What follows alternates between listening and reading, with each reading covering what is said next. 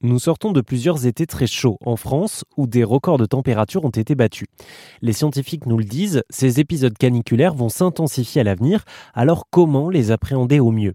Christian Clot est explorateur, il revient d'un séjour de plus d'un mois dans un désert d'Arabie Saoudite où lui et ses équipes ont vécu à plus 45 degrés. Objectif, comprendre l'impact de la chaleur sur le corps et le cerveau et comprendre comment on peut s'y adapter. Je lui ai demandé s'il était simple de répondre à la question suivante, une température élevée peut-elle être mortelle pour l'homme Voici sa réponse. Non, c'est pas simple et je vais même dire qu'aujourd'hui on ne le sait pas. Alors il y a beaucoup de choses qui se disent, il y a des études scientifiques qui montrent un certain nombre de, données. Alors on parle notamment de ce qu'on appelle la, température de bulbe mouillé, hein, c'est cette fameuse température plus l'humidité. Euh, on parle de 35 TW, donc cette fameuse euh, comme étant mortelle. Donc ça veut dire qu'on a des températures humides qui sont a priori celles où le corps ne peut plus transpirer correctement, où la sudation ne se fait plus. Donc si on devait faire des corrélations, euh, ça, ça pourrait correspondre par exemple à 40 degrés à l'extérieur avec 80% d'humidité. Ce sont des températures qui sont mesurées en laboratoire et sur des extrapolations. Il est bien évident qu'aujourd'hui, aucun scientifique ne va faire mourir un humain pour voir à partir de quelle température on ne peut plus vivre. Donc c'est évidemment des, calculs. Ça ne veut pas dire qu'ils sont faux, ils se basent bel et bien sur des, des bases scientifiques réelles, mais ils ne peuvent pas tenir en compte de l'ensemble des compétences humaines et de l'ensemble des conditions réelles que va vivre un humain. Donc je dirais qu'il faut faire très attention avec ça.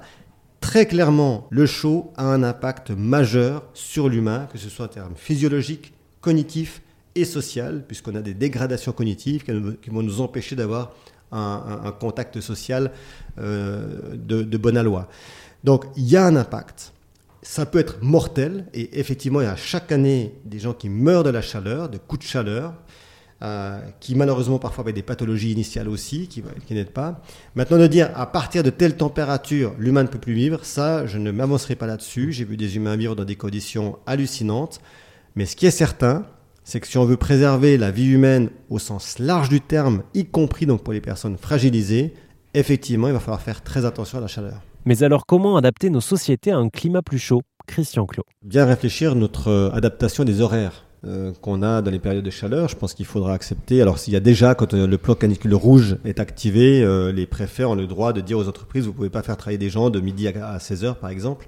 Bon, il y a déjà un peu des choses comme ça, mais on voit bien que c'est utilisé à la marge et puis surtout mm. que c'est pas du tout acceptable pour la société en général. Donc, il va falloir travailler là-dessus pour qu'on accepte des changements d'horaire, des changements de, de, fonctionnement entre nous.